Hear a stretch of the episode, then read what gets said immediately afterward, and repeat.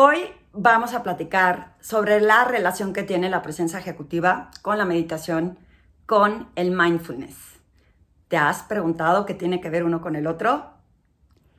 En el podcast del día de hoy, Presencia Ejecutiva Vayale Marroquín, vamos a explorar mis reflexiones sobre por qué te debería de importar y por qué es importante conocer cómo puede influir en la transformación personal. Este es otro nuevo episodio en el que estaba leyendo porque me estoy certificando para dar unos cursos de mindfulness en una organización que se llama Silly. Y hemos tenido que estudiar mucho desde la parte de neuroplasticidad en el cerebro hasta todos los estudios científicos que relacionan cómo la meditación puede influir en poder tener y regular más las emociones para tomar mejores decisiones. Y te voy a explicar por qué me hace todo sentido con lo que yo hago de presencia ejecutiva. En sus orígenes, cuando decido renunciar del medio financiero, que estas historias, si eres nuevo en mi podcast no te las sabes y si sí, pues te la voy a volver a contar. Eh, cuando yo me salgo, empieza con un tema como de imagen y protocolo de negocios, porque yo lo quería relacionar a esta parte que proyectamos como profesionales para lograr resultados, escalar eh, en lo profesional, tener promociones, cerrar clientes. Sobre todo en mi caso había muchas frustraciones de por qué no estaba logrando cerrar clientes importantes, por decirlo así. Y sí, eh, me estaba yendo bien en lo profesional, sí iba subiendo en lo profesional, sin embargo, había algo ahí que no estaba funcionando. Y cuando me doy cuenta todos los elementos que influían en esa imagen profesional, fue cuando me, me decido empezar con esta consultoría hace ya 10 años. Resulta que la gente confundía el tema de imagen porque se puso mucho de moda con el tema de eh, análisis de color nada más o con el tema de solamente dime cómo vestirme y punto y desde hacer un guardarropa y la realidad es que aunque sí es importante porque te voy a explicar que tu forma de vestir en una organización es un sentido y un valor de pertenencia a la organización que pertenece, o sea, que estás eh, o en la que trabajas, en la que eres miembro. Porque si en tus empresas te piden un uniforme, es, es un valor relacionado operativo a los valores de la organización de pertenencia. Nosotros operamos de esta forma y se ve transformado como en una escuela. Cuando tú ves a niños en una escuela con un cierto uniforme, dices, tienen estos valores que representan esa escuela. Pasa lo mismo en ciertas organizaciones. En algunas otras organizaciones, si no hay uniforme, te ponen un código de vestimenta y tiene que ver con los valores de la organización más allá de una imposición de decirte cómo vestir. Sin embargo, la presencia ejecutiva, que cuando cambié el nombre me parecía un poco más integral, porque puedes estar vestido como muñequito o muñequita, y la realidad es que no puedes o no logras transmitir ese mensaje de autoridad y credibilidad. Vuelvo a poner el ejemplo. Desde que entra una persona a un lugar que la notas por su postura, por su tono de voz, por cómo eh, tiene esta, este temple eh, que se ve, en inglés dicen polished, que se ve, eh, yo digo que tiene como estas características que te hacen saber que es creíble y que puedes confiar en él y que no necesariamente vas a estar de acuerdo en lo que dice, pero se ve que esa persona sabe. La presencia ejecutiva tiene que ver con eso. Y las herramientas que yo aprendí en un principio para poder transmitir a otros clientes estaban como, pues hoy sí lo tengo que reconocer como automáticas. Tienes que tener postura, tienes que eh, cuidar las palabras que dices y ser asertivo, tu comunicación tiene que impactar a otros, tienes que hacer sentir importante a las demás personas. Y ten cuidado con tus emociones porque si te notan como muy agresivo, muy enojón, pues eso puede impedir en que puedas seguir creciendo en lo profesional. Y había características que definían a un líder como humilde, como abierto, que quiere ver por el bien de las demás personas. Y es como si estuvieras en una clase en donde te están dando la teoría, te hace sentido la teoría, pero a la hora de personificarlas, apersonarlas o tatuártelas en ti mismo, a veces no es tan fácil. Porque tenemos ciertos patrones de conducta que vienen arraigados del pasado o porque por más que sea teoría, yo decido que esa teoría no me aplica a mí. Y ahora que me estoy certificando, estoy tomando un curso de mindfulness a través de una organización que se llama Silly, Search Inside Yourself, eh, es un instituto en donde nos están enseñando no solo la teoría que tiene que ver con la neuroplasticidad del cerebro, y seguramente si me estás escuchando también has escuchado otros podcasts que tienen que ver con la neurociencia y las neuroventas y cómo a través del cerebro logramos convencer a las personas de que lo que le estás ofreciendo tiene cierto valor. Y cuando yo empiezo con una situación retadora que viene en el fracaso que tuve en Londres, que creo que lo tengo solamente por escrito, no, no creo que lo haya hecho en podcast, aunque a lo mejor sí, eh, es en ese momento un disparador de darme cuenta que no solo son las herramientas que yo le enseñaba a los profesionales, sino que lo tenía que voltear a ver hacia mí. Entonces, la presencia ejecutiva es a través de estar presente en cuerpo. Cuando digo cuerpo es tu postura bien plantada. Que estés en el lugar poniendo atención, todos tus sentidos hacia con quien estás hablando. En alma, porque estás en tu centro. Podría sonar a espiritualidad, pero esto no tiene nada que ver con ninguna religión, sino a tener un centro de sentirte cómodo con tu pellejo, contigo mismo. Por eso relaciono la parte del alma a estar seguros de saber quiénes somos y qué nos distingue. Y en mente, porque ese ha sido la arma más de doble filo que ha existido por lo menos en mí en mi vida profesional, por creencias delimitantes, por situaciones que he vivido en el pasado que las relacionas, ¿no? Esa situación hacia este presente en el que estás viviendo y haces que tu mente te cuente esas historias, como el podcast que recientemente grabé que te quieres contar. Entonces armamos una gran telenovela de lo que realmente es y dejamos de estar presentes en estos estudios de mindfulness y de meditación, cuando yo adquirí el hábito, que también hay otro podcast en donde te digo por qué es importante, de la meditación, siempre había escuchado que hacía efectos en tu mente, que hacía cambios en cómo eh, tu mente eh, cambiaba. De hecho, hay un libro que se llama uh, Breaking the Habit of Being Yourself, algo así, de Joe Dispenza, y habla mucho de esta parte científica, más estas partes de meditación y de visualización hacia dónde quieres llegar y hacia dónde quieres estar. Y siempre me había estado costando trabajo el cómo, cómo eh, hacer la meditación y cómo ver esos resultados, ¿no? Cuando por fin logré encontrar algunas herramientas, algunas técnicas, algún, eh, digamos, ¿qué son? Eh, la palabra no es teoría, pero algunas doctrinas, digamos, de meditación Descubrí que hubo dos que a mí más me gustaron, que fue la de Heartfulness, que es estar en paz con mi corazón. Y cuando digo en paz es concentrarme en mi corazón para poder tener ese espacio en donde estoy centrado. Y eh, también está el The Four Sacred Secrets to a Beautiful Life. Eh, y si está mal el nombre, pues siempre se lo cambio, pero también lo escribieron dos personas de India, esposo y esposa. Y también hace mucho sentido porque lo relaciona a acciones de la vida real de ciertas personas en la forma profesional. Ese me gustó porque me ayudó como primero a agarrar el modo de cómo empezar a meditar, porque el de Heartfulness es nada más empieza a meditar y concéntrate en tu corazón. El mindfulness es una especie de meditación, es una práctica meditación en donde te ayuda a tener pues más conciencia plena de ti mismo y del impacto que tienen tus acciones en otros. Entonces, cuando yo platico y comparto las herramientas de presencia ejecutiva, que les digo, tiene que ver con tu postura.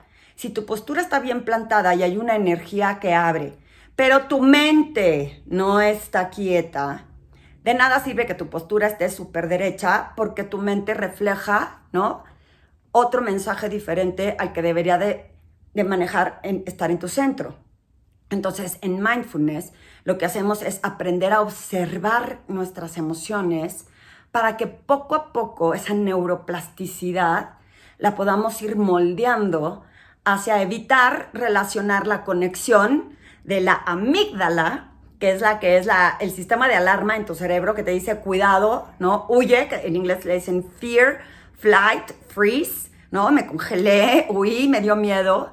Y que esa amígdala es la que manda esas señales a la parte prefrontal que se llama el, prefrontal cortex del cerebro, que es el sistema ejecutivo de funcionamiento.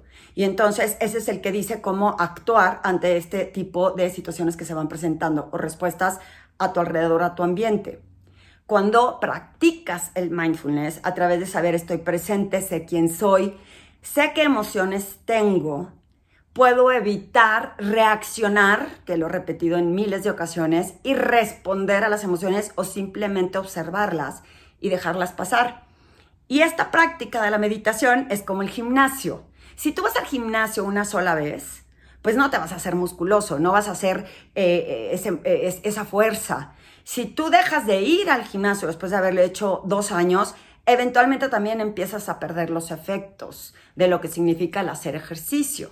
El ejercicio es parte de tu salud y de un hábito que tendríamos que incorporar todos, porque en esta parte de conciencia plena y de mindfulness y de tener presencia ejecutiva, es que cómo mantener mi salud. Por eso a veces la gente relaciona el mindfulness con eh, tener mindful eating, ¿no? De cómo comer con conciencia, pero de cómo voy a accionar con conciencia y de cómo vivo el momento con conciencia. Porque en ocasiones, insisto, vamos tan en autopiloto que ni cuenta nos damos de una sensación extraordinaria porque nuestra mente está en otro lugar. Cuando empiezas a unir todos estos elementos de estar consciente, primero de quién eres, hacer ejercicio escribiendo, ¿no? Esto es lo que soy yo. Y luego de cómo mis emociones están dentro de mí, para que eventualmente las deje pasar, las observo como si fuera una nube pasando por el cielo y que no sean parte de mi existencia. Cuando yo llegué a vivir a la Ciudad de México, siempre me decían que si era muy enojona, que si era muy bronca. Y la realidad es que mi mente se empezó a creer esta parte de que es que Ale es agresiva, es que Ale es muy bronca. Y lo que pasa es que yo soy muy directa, eh, muy abierta, y la gente lo empezaba a sentir ah, eh, eh, de, otra forma. ¿Qué fue lo que hice? Fue modular un poco el tono de voz. Obvio no cambió mi esencia, pero estuvo como muy automático. Cambié eso porque era lo que en realidad se pretendía de mí. Y cuando lo entiendo desde otro punto de vista, es primero cómo me siento y cómo reacciono y cómo tengo esos microsegundos para observar que estoy sintiendo una emoción y que tengo un impulso por hacer algo. En mi caso, eh, a mí me gusta relacionarlo con el cómo escojo tener mi segunda vida adulta. Que cuando se hacen esos estudios, el hecho de tener un propósito de vida bien definido te puede ayudar a tener mucho más conciencia plena de tu interior para poder impactar hacia los que tienes a tu alrededor. Y todo eso tiene que ver con presencia ejecutiva. No nada más con ser ejecutivo, ni con estar en una presencia bonita, y que no importa si eres emprendedor, doctor, chef, cantante, conductor, eh, un jugador de deportes, la profesión que tengas, el practicar mindfulness constantemente para poder observar tus emociones te permite tomar mejores decisiones e impactar y tener mayor influencia en otras personas y disminuyes porque científicamente lo que haces es que vas moldeando tu cerebro, esas neuronas que responden ante ciertas circunstancias que pueden reaccionar demasiado bruscamente o, o demasiado deprisa o que por el contrario puedas ni siquiera reaccionar ante algo que es importante. Entonces, quise hacer esta reflexión de, lo que significa la presencia ejecutiva con el mindfulness, con la meditación, porque me parece que es una práctica que tenemos que abrazar todos los profesionales en el día a día para poder lograr crear mejor comunidad, mejor colaboración, una mayor conexión y que no es un tema romántico que en algunas organizaciones piensan, ¿por qué voy a invertir en mi organización en que la gente tenga, o sea, sí lo hacen porque es como a veces lo abrazan como de moda. Yo me acuerdo cuando empezó el tema de sustentabilidad, que tuve un cliente que me dijo, Ale, la gente no entiende el valor económico de que se aplique y se implemente la sustentabilidad en las organizaciones. Lo ven como un tema de moda que pretenden o fingen que es, pero no quieren dejar de ganar dinero hoy y no se dan cuenta que es por ahorrar dinero en el futuro. Y creo que en el tema del well-being y del mindfulness, muchas organizaciones sí lo implementan, sin embargo, no lo logran transmitir desde un punto de vista de cómo se alinea a los valores de una organización para hacer que las cosas sucedan. El imponer una regla, el imponer una política que tienes que hacer, el decir así se hace aquí, si te gusta bien y si no, no, está completamente alejado del cómo conecto con compasión y con empatía hacia otras personas. Y esa presencia ejecutiva es la que me lo permite. Recientemente, que estuve, estoy dando unas sesiones para unas mujeres en México y Colombia, hablábamos mucho de la postura. Y les dije, la postura es importante, porque yo las veía y a alguna que otra por ahí estaba como desparramada en su lugar, ¿no? Y este es algo que ya va a ser automático en ti. Tu postura siempre tiene que conectar. porque nunca sabes en qué momento te tienes que hacer memorable. Pero esa postura no es nada más porque Ale te dijo enderezate. Esa postura tiene que ver con cómo me siento y cómo mis emociones están fluyendo y puedo encontrar la forma de responder e influir en mis acciones, mis pensamientos y como lo digo a través de la meditación y del mindfulness, que se relaciona completamente con ese executive presence que a veces en inglés se entiende mejor porque no se relaciona nada más a un ejecutivo. El hecho de que lo practiquemos constantemente y que sea como te lavas los dientes, que los que hacemos ejercicio es, pues yo no puedo dejar de hacer ejercicio porque hasta me siento incómoda y que me puedo dar un día de descanso. Sin embargo, la meditación tendría que ser un hábito constante porque entre más practicas esa meditación, más se alinea a tu presencia ejecutiva y a la influencia que puedes tener en otros y más ayuda a tener esa neuroplasticidad en el cerebro que sí se puede cambiar hay un aspecto bien importante en donde hay gente que piensa que es existencialmente por, por las emociones. Es que yo ya soy así, yo he sido así toda la vida, dicen que soy, o sea, que soy acelerada y pues me la creí y soy acelerada y soy enojón y soy malo para esto y entonces tu cerebro pues eso es lo que recibe y se lo cree. Sin embargo, a la hora de meditar y darte cuenta que puedes tener más paz para poder tomar decisiones, para sentirte bien contigo mismo, tu cerebro va entendiendo que no hay prisa por responder, que no hay prisa por alcanzar cierto objetivo, que si tú trabajas constantemente en, esa, ¿cómo le llamo? Freno de mano, en tener esta presencia, en estar aquí en el hoy, en el disfrutar el momento.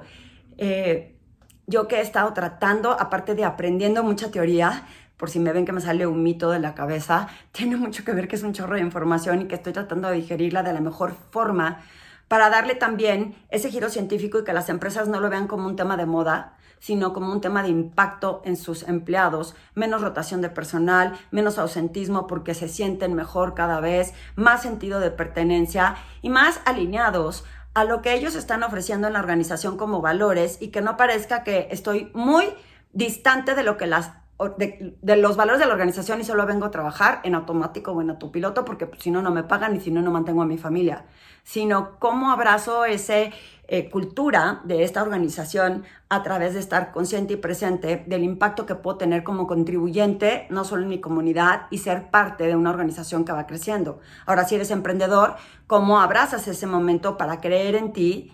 Y tener mucha más conciencia de cómo respondes ante los posibles rechazos de inversores en tu negocio de, emprendimiento, etc. Y cómo puedas observar en este camino, veníamos en la carretera, venía regresando de vacaciones, y uno de mis hijos algo comentó, lo que sí es inevitable es que las emociones siempre van a aparecer, pero lo que sí puedes empezar a hacer con la meditación es regularlas. Y me acuerdo perfecto que, no sé, podría decir que hace unos meses, igual y si le hubiera metido una regañiza de a tu mamá no le contestas así. Y, y lo que sentí fue como subieron todas estas emociones en mi cuerpo, me sentía bastante molesta, pero no reaccioné. Vi la emoción, la dejé pasar, me calmé tuve la posibilidad de ligar, ¿no? Eso que, se dice que hay una conexión entre que la amígdala no disparara una reacción en mi funcionamiento de casi, casi que, digo, tiene 19 años, no le puedo soltar una nalgada porque me la regresa, pero, pero de no engancharme en una discusión en donde en otra ocasión lo hubiera hecho. Y si seguimos con esa práctica del mindfulness y de la meditación y entender por qué tengo que tener cierta atención en cierto momento y estar presente para poder hacer que las cosas sucedan. Es como yo relaciono la presencia ejecutiva con el mindfulness, con la meditación y con el liderazgo. Me encantará saber qué opinas de estos temas que tienen una mezcla científica con una mezcla de lo que yo he vivido desde mi persona y que he visto que mis clientes viven cuando logran entender el concepto para crear mejores comunidades, para crear mayores resultados y porque tendríamos que tener mayor empatía, compasión y amor en lo que hacemos para poder crear mejores cosas en conjunto en este país. Dime qué opinas, si te gustó este podcast, por favor compártelo con más personas. Ponme tus comentarios, en esta ocasión me grabé en video también, así que si no lo puedes poner a través de Spotify, lo estaremos compartiendo en redes y adicionalmente puedes poner comentarios en YouTube. Me servirá mucho saber qué más quieres que comparta sobre estos temas de presencia ejecutiva, de tu marca personal, de cómo destacar, de cómo hacerte memorable, pero sobre todo cómo ser resiliente a estos disparadores de estrés y este famoso burnout que tenemos constante que sí daña de alguna forma nuestro cerebro si no logramos regularlo. Gracias, soy Ale Marroquín y agradezco que me escuches.